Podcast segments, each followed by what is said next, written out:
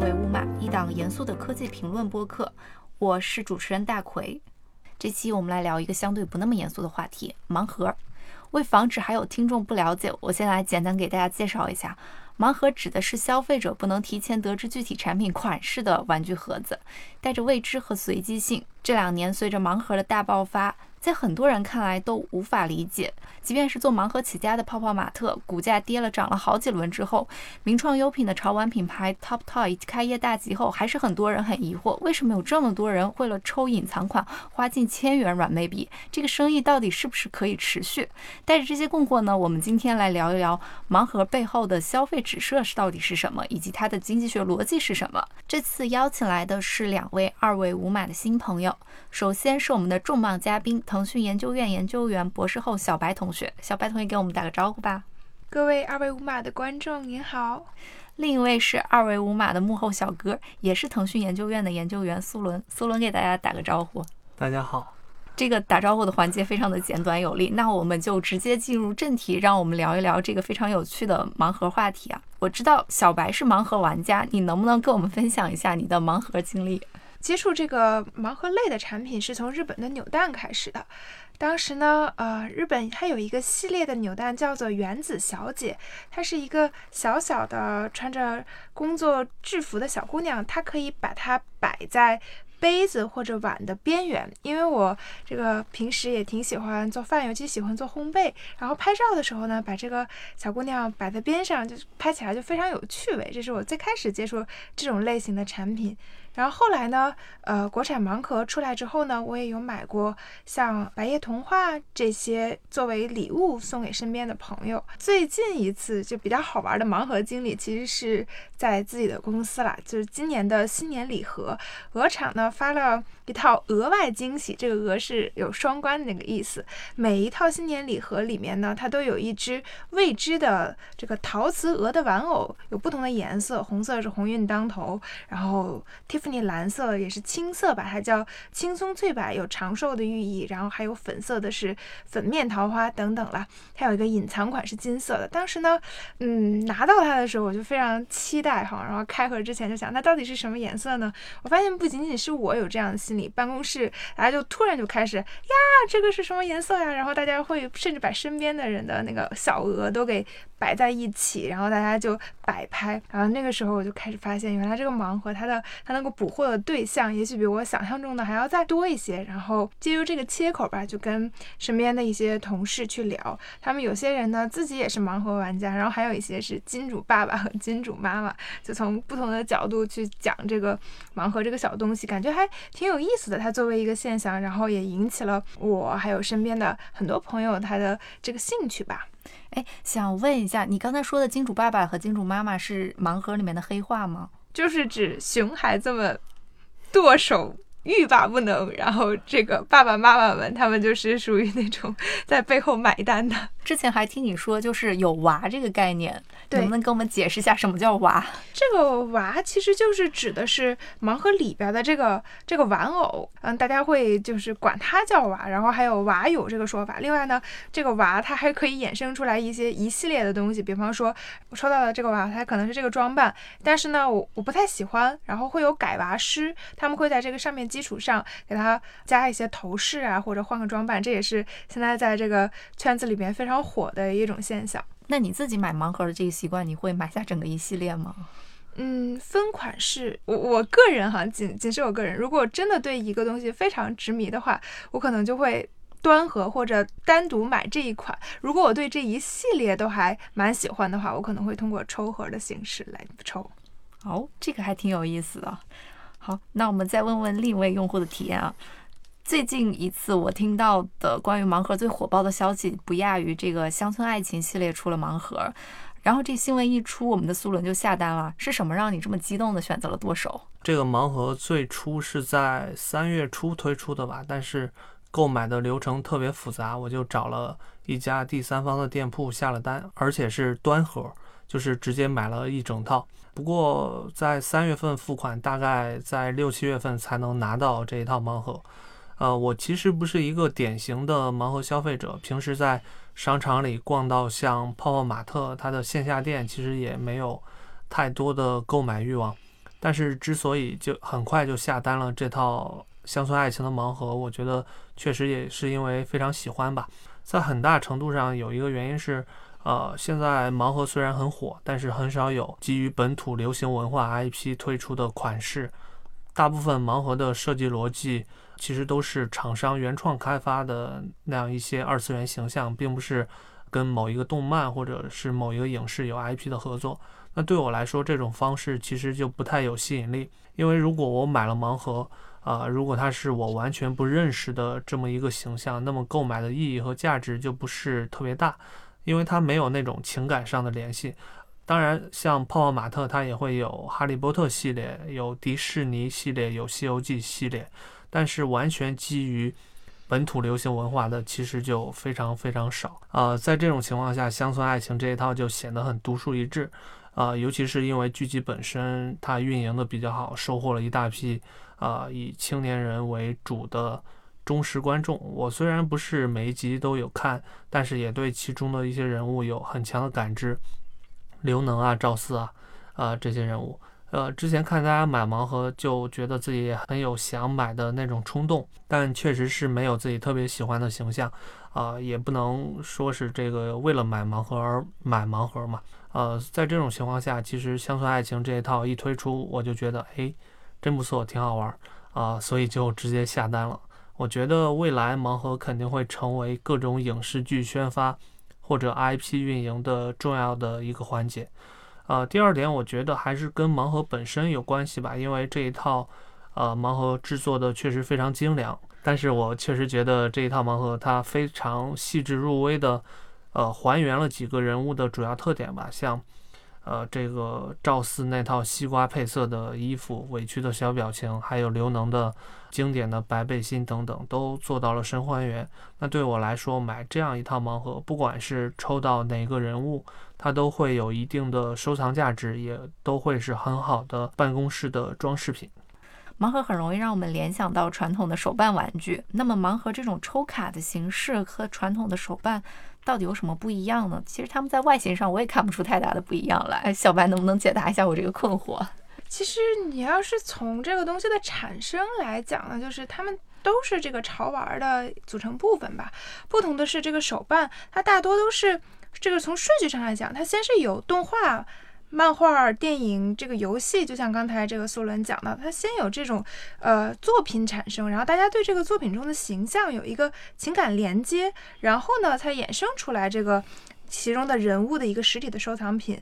但是呢，盲盒却不一样。它除了这些动漫影视周边，它很多东西它是设计师他单独设计出来的一个设计作品，它没有任何的故事或者是文化内涵的依托。大家买它可能就是因为它好可爱啊，好好看。然后相比手办来说呢，它的购买者除了这个 A C G，也就是这个动画、漫画。然后游戏的爱好者之外呢，它的受众范围其实更广，还包括学生和这个女性的白领。从它这个售卖的形式来说，哈，手办它大多是。单个来发售的，消费者买的时候，我就知道，哎，我买到的是什么。但是呢，这个盲盒却不一样，盲盒大概每一次它都是以一个系列为单位发售的，一个系列大概十来个，有普通款，有隐藏款。但是买的时候吧，我只知道我买的是这个系列当中的某一个，但是具体能拿到哪个呢？我是不知道的。我只有拆开这个盒子，我才知道具体买的是哪一个玩偶。这个是一个非常。不确定性的这样独特的体验，在经济学上，这种产品叫做这个概率产品。从价格上来讲呢，就是手办的价格，它就是尤其是到这个很精细的手办，它价格可以很高。但盲盒呢，它更像是一种入门级的潮玩，它的价格普遍就是在三十九块或者是七十九块，就是这种价位的。通俗的讲，就是一两杯奶茶的价格。呃，少喝一两杯奶茶就可以多养一个娃，是吗？对对对，就是这样。呃，我觉得我也很同意小白说的一点，就是盲盒和手办最大区别可能就是盲盒更加便宜，因为一般来说手办的价格可能都在呃三四百五六百这样子，而且还有上千的、上万的，价格区间拉得非常开。就连一个普通的精品手办，也就是抽奖的奖品，制作相对粗糙一点，在国内可能都要卖到两三百。但是盲盒普遍就比较便宜。虽然之前也爆出过有那种两三万一个的稀有盲盒，但他们毕竟还是少数。就整体来说，盲盒呃价格很低，入门的门槛也相对更低，也就能辐射到更多的受众和用户。我觉得第二个区别是。呃，手办它绝大部分都是基于一个动漫作品的角色人物来推出的，但是盲盒它就不是，大部分盲盒都是厂商它原创推出的 IP。呃，最典型的其实就是泡泡玛特的这个 Molly，这可能是厂商出于商业利益的一种考量吧。如果他跟一些大的 IP 合作的话，肯定在这个产品推出之前就要付一笔非常非常高的授权费。但是如果自己打造这个 IP 的话，虽然有一定难度，但是一旦打造成功，就可以省去呃一大笔的授权成本，而且能变现的方式更加多样，能受到的限制啊也更少。我觉得应该是出于这样的考虑。然后我觉得第三点在于盲盒的刺激性吧。手办毕竟是确定的，你买哪个手办肯定是心里有了选择之后才会去买，然后所见即所得。但是盲盒它是一个系列的，你每次买盲盒不一定能抽到这个呃系列中的哪一个，而且还会有隐藏款这样的设计等等。相对来说，它能够提供给购买者的是一种随机性的体验。我觉得在某种程度上，这也是盲盒的魅力所在吧。其实聊到盲盒，我们会绕不开泡泡玛特这家公司啊。我们几乎在所有的大型的连锁商场里面都能看到泡泡玛特商店的影子。去年这家公司也上市了，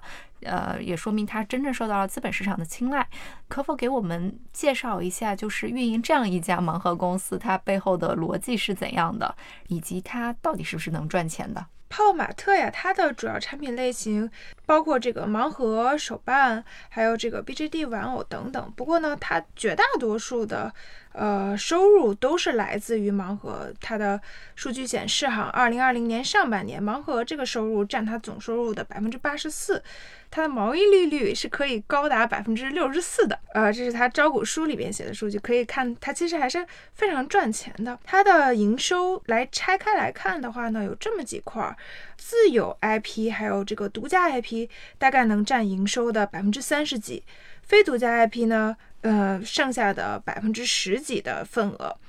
嗯，在它的 IP 里面呢，有一些非常热门的爆款，比方说大家知道的 Molly 呀，还有这个 Demo，另外的一些就是爆款，它大概能单品就可以占它营收的百分之十几，可见它 IP 的吸金能力之强了。另外呢，它这些自有 IP 消费的毛利率比它总体的这个毛利率还要高，它的自有 IP 毛利率能达到百分之七十三点多。从这些数据上也可以看出来，哈，就是泡泡玛特它的一个核心的竞争优势就在于说，它有非常强大的一个这个 IP 的发掘，还有它运营推广的能力，可以说它是通过。打通 IP 运营到生产供应链，再到整个渠道，建立了一个一体化的一个平台，而这也是它主要的一个优势。通过这个涵盖整个 IP 运营价值链的一体化平台呢，可以提高它 IP 的商业价值，并且可以提升这个 IP 的品牌的竞争能力、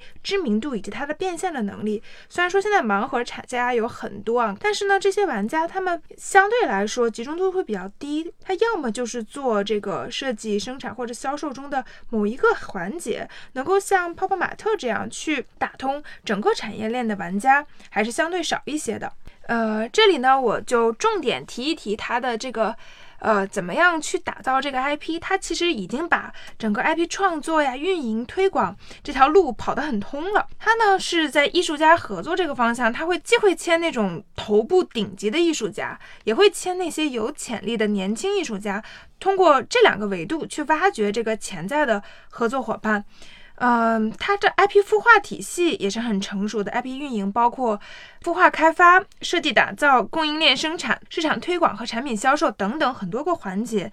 泡泡玛特呢，它的设计团队会根据每一个艺术家他设计的 IP 的自身的特点和风格，还有受众，他先投放到市场上去看一看市场上有哪些反应，然后他再回过头来再跟这个艺术家去商议，怎么样去优化这个设计，来更好的去对接到这个大众消费者他们的这个偏好。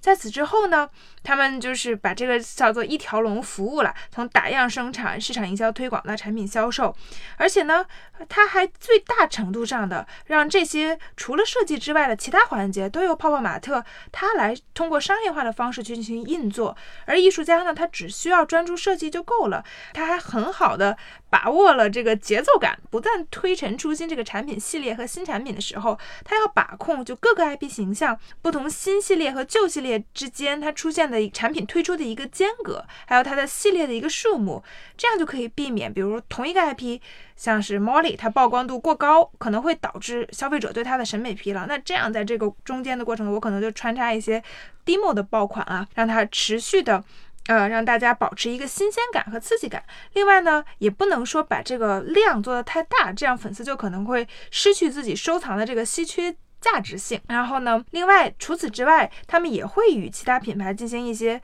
跨界的合作，呃，来让这个 IP 形象去推出一些。潮玩化的形象，甚至说是一些衍生品，来持续保持在市场上这个 IP 形象的新鲜感和曝光度，来延长它的这个生命周期。那从这个推广环节来看呢，他们会办很多的粉丝活动，还有这个潮玩展，而且呢，在潮玩展上，它展会现场上，比如说一些新秀艺术家们。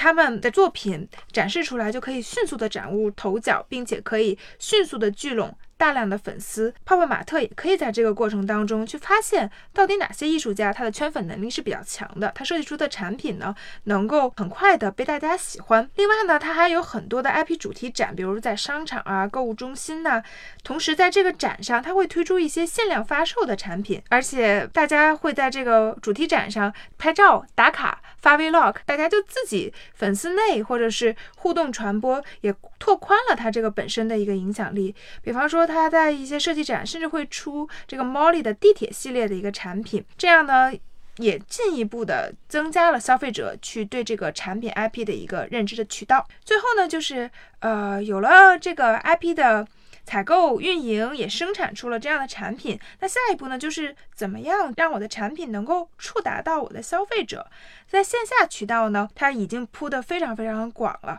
除了这种标准的门店，就我们看到的 Pop Mart 的门店呢，还有主题快闪店、黑标店等。而且呢，它还很有意思，它通过机器人店那个自动售货机，它的销售数据。其实也是为泡泡玛特下一步来开设自营门店提供了一个重要的参考，它就可以通过呃对这样的数据的解析来更加精确的去选址。除了这个线下的渠道哈，线上的渠道，特别是在疫情期间，它有了一个非常快的一个增长。比方说小程序里边有泡泡抽盒机，极大程度上的去还原了线下的一个抽盒体验，而且也很好玩。其实大家线下去买盲盒的时候，可能哎拿起来掂一掂。摇一摇，听听声音哈。然后它那个线上抽盒机也会这样，你可以摇一摇，然后它会跳出一句话。根据本少女这个多年盲盒经验，我猜这个不是，比如不是大灰狼等等等等。它有几次呢摇盒的这个次数，就可以更加还原线下的一个消费体验，增加它的趣味性。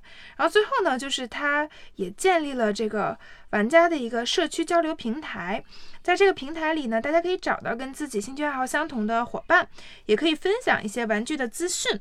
呃和品牌的资讯。它还会给会员提供一些专属的福利，也可以增加用户的粘性还有参与度。总之啊，它就是通过这样一个全产业链的运营，来一方面呢推出很精品的产品，另外一方面呢就极大程度上的去可以占领用户的心智，扩大。购买盲盒的带来的这个愉悦感，我之前也特别不能理解为什么盲盒大家在线上还能抽的这么宽，直到我有一天打开了泡泡玛特小程序，我就彻底被它征服了，就是里面那个。呃，五颜六色的那个娃，让你觉得就是你自己非常向往的，又神秘又有色彩，然后手感质感又非常好的一个小手办，你就很想即刻的拥有它。再加上它设计的一些游戏化的这种购买场景，会让你觉得，嗯，非常的仿真。所以小白刚才的这些研究所得的结论，就是完全说到了我的心坎上去，我算是一个泡泡玛特的新粉丝了。让我刚才的这一系列非常专业的商业和经济学问题，我们再往更深的一层去探讨。呃，我们一直。都感觉 IP 的精神内核是刺激大家更多购买的一个核心的原因。无论是全世界的 IP 大户，几乎所有做 IP 的都想靠拢的迪士尼，还是说今天的泡泡玛特，都是在孵化自己的 IP。但实际上，泡泡玛特的最红的 IP，也就是刚才小白说的 Molly 这个圆脸的小女孩，她是没有故事的。那么你觉得，就是为什么一个没有故事的 IP 也能让大家是爱不释手？以后会不会有越来越多这样的没有故事的 IP 出现？那我们到底迷恋他的什么东西呢？其实呢，这个没有故事的 IP 它也不是第一次出现，就是在日本有一个 Hello Kitty，它最开始也是一个一个圆脸的猫，然后它也没有表情，它也没有故事，但是呢，大家也很喜欢它，为什么呢？就是因为，比方说这个嘟嘟嘴的茉莉形象。它虽然没有故事，但是我可以根据我每天的心情，然后还有我现在所处的状态，我可以把我的一些情感寄托在这个人偶上，而且寄托在这个人偶上之后呢，这个 Molly 它就跟我产生了一个。独一无二的一种关联，我给他的这个情感的叫移情也好啊，或者赋予他的这样的性格来说，他都是跟别的有故事的这个形象相比呢，他其实有更多的可能性，或者说是无限的可能性的。就像创始人王宁他说过这么一句话哈，他说他的这个 Molly 他没有人设，也没有价值观，因此可能一百个人心中就有一百个 Molly。一旦我们给他了一个人设和故事，它可能反而会变得局限了。这个其实，嗯，我觉得可能会反映两点吧。第一个呢，就是现在年轻人其实追求一种非常个性化的、多元化的一个消费方式。那这个 Molly 它本身不带任何背景向你走来，那它正好满足了大家这种。有很多可能性的一种生活方式，或者说对多元化文化的一个追求。而且，就像刚才我们聊到的，我们聊到了改娃师这个职业。呃，你抽到自己喜欢的玩偶之外呢，你还可以根据自己的喜好，甚至说你可以重塑这个娃。比如他之前是这个故事，那我给他贴一个小画笔，他是不是就变成一个小画家，或者是等等啊？他们改娃的方式比我说的要这个丰富多彩的多了。然后第二点呢，现在也是一个相对来说比较。嗯，大家都在讲一个词，就是我们是在一个碎片化的一个时代。呃，如果说我们去阅读一个作品或者看一部电影，然后呢再去看大家喜不喜欢这个形象，这个时间成本各方面的成本是比较高的。所以呢。恰好没有故事的形象，在这个时间节点去火，其实也是天时地利人和的一一个结果吧。他们出这个没有任何故事的 IP，然后比如说这个 Molly，它突然火了，就可以在这个基础上，我可以让 Molly 有无数的角色扮演。但是呢，如果反过来，哎，我先做一个，比方说我们现在可能电影里出现的比较多的，像齐天大圣姜子牙，就这些角色，大家其实。对他已经有一定的文化认知了，那他首先教育消费者这个过程，其实就是各方面成本就很高。那是不是大家还愿意在呃自己的闲暇时间抽出很大部分来去学习你这个故事，学习你这个人物的背景呢？这个可能是呃现在这个没有故事的形象会火的另外一个原因吧，就是大家在这个碎片化的时代。没有故事的形象更快捷地走入我们的生活。呃，我们可以从现在这个盲盒流行的另外一个层面去看，也就是它的社交属性。呃，无论是我们在线上晒娃也好，还是说我们在线上的一些社区里面彼此去交换你有的款我没的款也好，嗯，它其实有很深的社交属性。那我们请苏伦来帮我们解释一下，就是这种社交属性它到底是怎么发生的？呃，因为盲盒这种机制其实跟我们小时候玩的那个小浣熊英雄卡特。特别像，同样是这个抽卡的机制，而且抽到很多卡片之后，啊，可以和小伙伴们对战，或者是互相交换。所以我觉得当时玩英雄卡，我们之所以玩的不亦乐乎。原因很大程度上并不在于它本身，也并不在于它本身，呃，到底有没有故事，然后这个人物形象设计的如何，而是在于英雄卡它所具有的这种社交属性，就是它能够让我们和同龄人有这样一个交往的中介。我觉得盲盒其实也是同样的道理，不过它跟，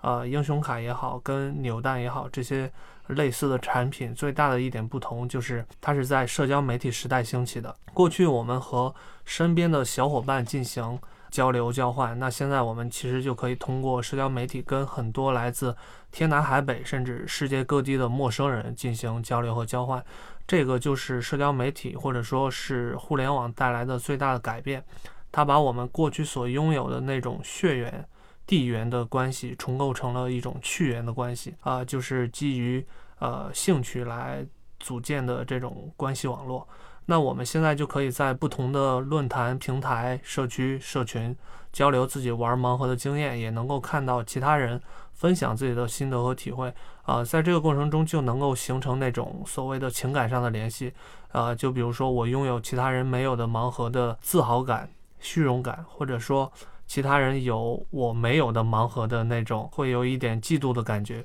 再就是分享交流本身，它本身就可以带来非常令人愉悦的感受。那这些种种情感就促成了盲盒之外的一张网络，可以让这些玩盲盒的玩家更加有热情的去投入。啊，其实这里我想再延伸一点，因为可以看到类似于《原神》这样的单机世界游戏，它之所以能火，某种程度上其实和盲盒是差不多的道理，因为。它游戏本身已经不需要有内置社区让玩家来交流了，因为游戏之外的论坛也好、社群也好、社交媒体也好，已经成为了一个更加庞大、更加紧密而且粘性非常强的社区。同样是基于弱关系，我觉得其实社交媒体也给我们提供呃在交流之外的另一层，就是交换这样的一个机会。因为像我们之前玩英雄卡，有重复的卡片就可以和。呃，小伙伴们进行交换，互通有无。那现在大家玩盲盒。借助各种社交媒体平台，可以跟有相同爱好的人来交换盲盒，好像就有很多人他直接就在闲鱼这种平台上买盲盒，都是类似的道理。那有了这种交换机制的存在，它就是在给我们购买盲盒的时候提供了一种兜底的机会。我们在抽盲盒的时候，一般都特别害怕抽到重复的嘛，因为你花了这个钱，万一抽到重复的，就好像是浪费了一样。当我们知道。我们可以之后把这个重复的特别方便的与他人交换的时候，这里我不知道心理学上有没有什么效应能够解释这种现象啊？就是在这种未知性的条件下提供了一点确定的保障之后，我们就反而可以更加安心的去购买去消费，这个是交换的一个层面。我觉得第三点是。呃，社交媒体本身的一个功能就是它提供了一个展演的平台。过去你有一堆特别牛、特别稀有的英雄卡，只能展示给你身边的小伙伴啊。但是现在你可以有了这个特别稀有的盲盒之后，可以通过社交媒体展示给更多的人。这个过程中形成的那种刺激的感觉是翻倍的。那盲盒在这个过程中扮演的其实就是社交货币的角色，它能够提供一种由头，呃，让你能够跟其他人进行。交流交谈也能够让其他人对你形成这种崇拜的感觉。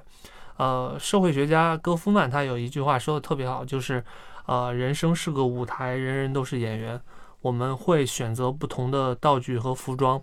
来让自己更契合所扮演的角色。我觉得很多人玩盲盒其实就是在进行一种品味的展演，因为它毕竟是一种亚文化，代表着非常有趣、好玩、非常酷的一种形象。那玩盲盒这种行为，通过呃，社交媒体展现出来，我们就会隐隐的有一种感觉，它会被加总到其他人对我们的这个总体印象之上。在这个层面，我觉得年轻人买盲盒其实就跟中产阶级爱买名牌包包是一个道理啊。所以综合来看，我觉得盲盒最让人欲罢不能的，并不是它本身，它有没有故事，它是不是一个空白的 IP。到底长啥样？其实我觉得这些都影响不大。呃，可能有人会有那种我一定要收集完一整套的那种心理动机，但我觉得这些都不是主要的因素。呃，最主要的还是盲盒本身有的那种社交属性，或者说盲盒背后，呃，社交媒体所发挥的作用，才是最让我们欲罢不能的原因。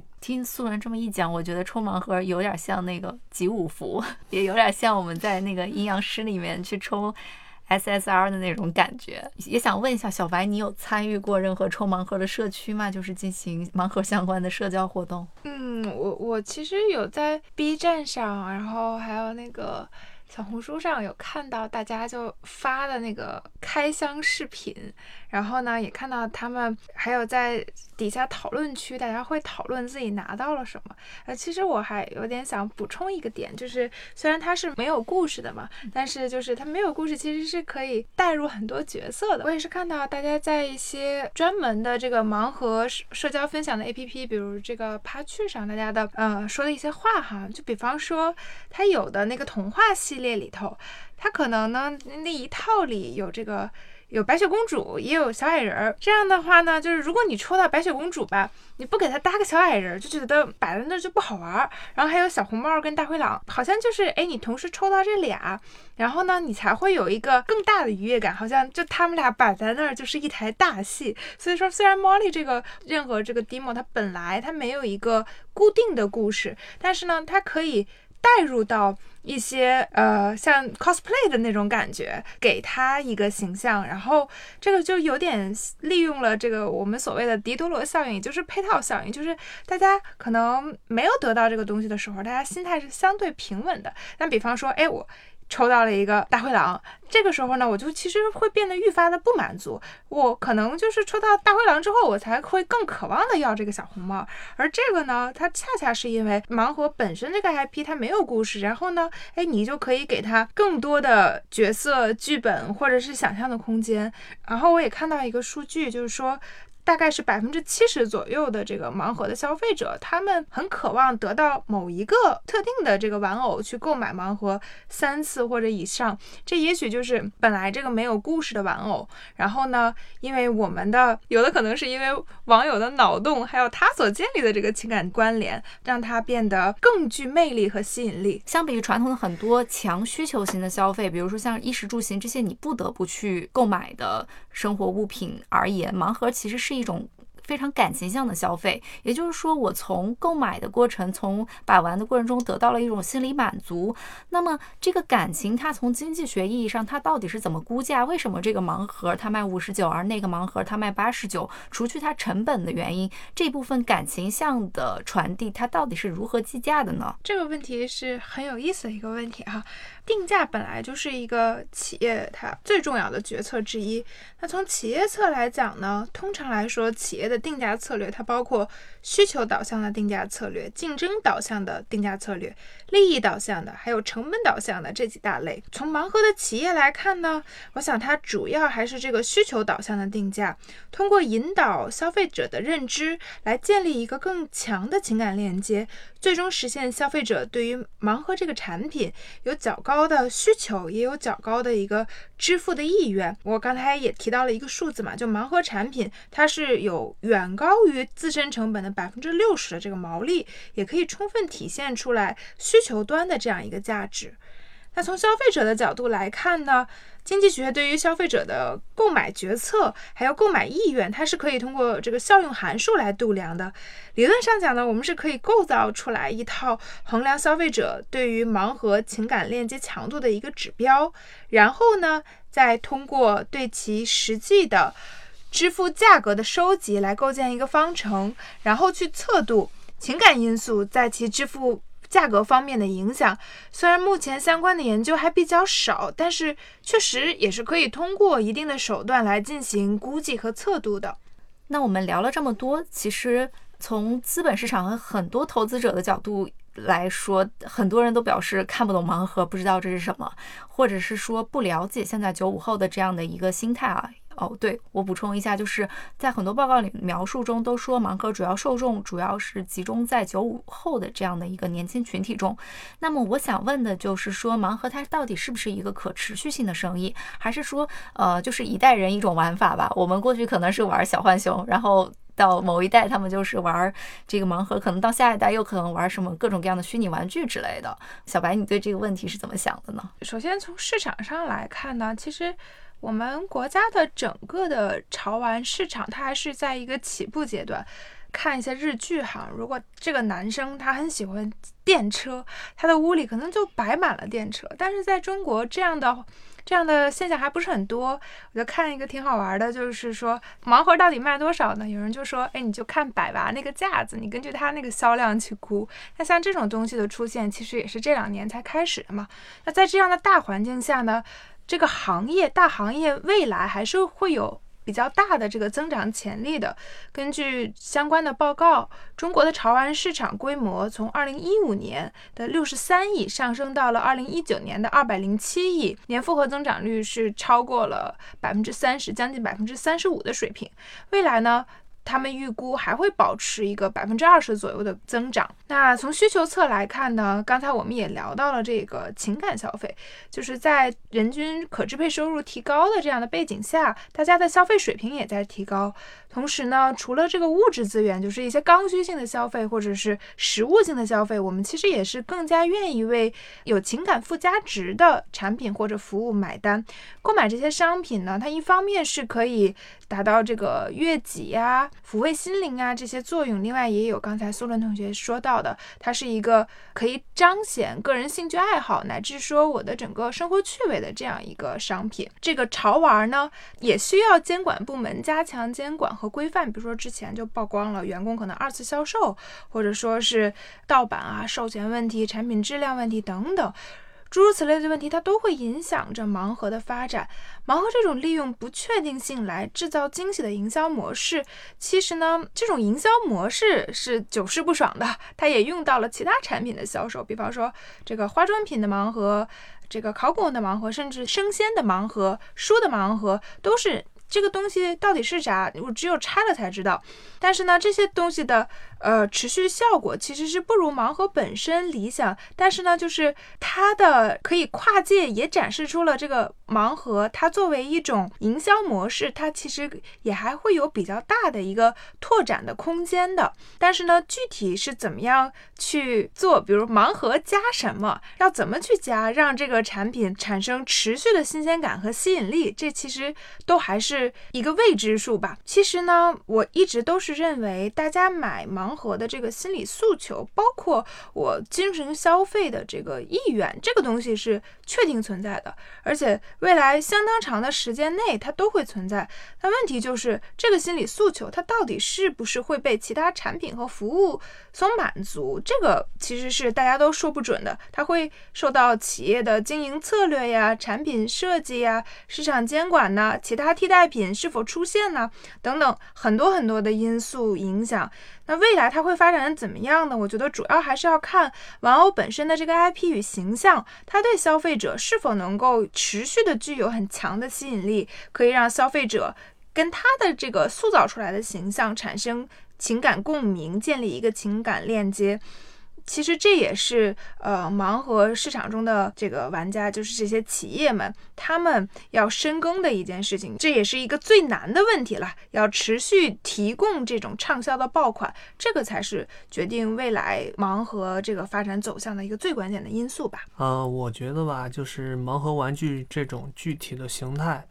一定是不可持续的，因为它本身就是一种代际的产物。这一代年轻人他喜欢。二次元文化，他很喜欢盲现在盲盒类似的风格设计，但是毕竟代际会更新会迭代，呃，下一代人也会有不同的品味展演的渠道和方式，而且盲盒玩具本身也会面临 IP 老化的一系列问题，大家慢慢会失去对它的那种新鲜感，呃，所以说，呃，盲盒玩具这种具体的形态是一定会消失的。只不过是时间长短，或者说是程度大小的一个问题啊。我也会觉得盲盒它所代表的背后的这种机制是不会消失的，是可以持续的。呃，就是这种随机性的体验，它本质上是在减少人们做判断的机会，因为做判断其实是很消耗精力和脑力的。现在我们可以看到很多书店推出了盲选书单的形式，就是你付给他钱，比如说五十块钱。他随机挑两本书寄给你，这种形式是很受欢迎的。做的最好的可能就是先锋书店的先锋盲选，再就是现在有很多外卖商家都推出了那种盲盒套餐，你付了钱，然后菜品由商家搭配。对商家来说，这不但是一种营销的噱头，而且还是一种极好的去库存的方式。那对消费者来说，这个过程也减少了他做判断的。精力消耗，而且能够享受那种刺激的随机性体验，可以说是双赢。类似的种种机制，我觉得一定是会持续下去的。就传播学上有一个呃学者叫麦克卢汉，他曾经说过一句话，叫“媒介即讯息”。大意上是说，媒介技术它提供的内容不是最重要的，最重要的反而是媒介技术本身。同样的道理，其实具体形态的盲盒。都不是最重要的，不管是它是玩具也好，书也好，还是外卖也好，它们都不重要。最重要的是盲盒本身的这种机制，在这种机制背后，其实有很深的社会心理或者技术环境在发挥影响。其实我们身边每个人都能接触到的最广泛、最常见的就是算法推荐，它基于你一定的兴趣范围，然后推荐给你不同的内容。你一刷那个页面，就给你推不同的内容。那短视频也是，你不停的下滑，它每次都会给你推荐不一样的短视频，但是具体的内容你是不确定的。所以算法本质上也是一种盲盒的机制。然后它特别有趣的是，它推送的内容都是在你的兴趣范围之内，你会对它有一个基本的预期，但是在呃这个基本的预期之下，你又不用自己去做出判断。在这种情况下，算法接管的其实是。我们做判断、做选择的这样一种能力，在算法的喂养下，其实我们现在都懒于去做判断，或者说只是在一些重要的事情上才愿意去做判断啊。但是在一些琐碎的事情上，比如说呃接收新闻资讯，我们就会把判断、选择的权利交给算法。那久而久之，会形成一种判断的惰性、选择上的懈怠。呃，盲盒可以说是这种懈怠的一种表征，或者说一个产物。那我们可以预见到的是，在很远很远的未来，算法都会扮演越来越重要的角色，甚至是它可能会全面接管我们的生活世界。那在这种情况下，疏于做判断的心态也是会不断深化、不断强化的。所以，呃，盲盒这种机制。其实也是会持续下去的。那听苏伦这么一说，我觉得说，与其泡玛特是一家做 IP 的公司，不如说它是生产一种算法的公司。然后这种算法能够让现代人得到越来越多的满足，这种你说的多于去选择的满足。就比如说，对我而言，我会经常在送别人生日礼物的时候去买盲盒，会发现非常的容易。只要是这个人他对某一个 I 某一类 IP 有喜好，那我就可以轻易的选择这一类 IP IP 中的一个盲盒送给他，就减少了我很多给别人挑礼物的烦恼。呃，所以我感觉就是这种惰性给我们带来直观的体验，它是好的。但是在长期，但是从一个更长远的眼光来看，我觉得苏伦好像是对这个事情持否定态度的。嗯，好，今天聊了这么多，其实我能感受到，呃，小白作为一个。经济学的研究员，他对于这个事情有非常专业的判断，同时也对他有非常高的乐观和积极。但是我们的苏伦同学可能他更多的是从一个批判的视角去出发去看待这个事情，它的机制和内容到底是怎么一回事儿？我觉得这是一个非常有意思的话题，我们也从这个话题里面获得了各种各样有趣而也不知道有没有用的信息吧。感谢大家的收听，本期节目就到这里啦，我们下期再见。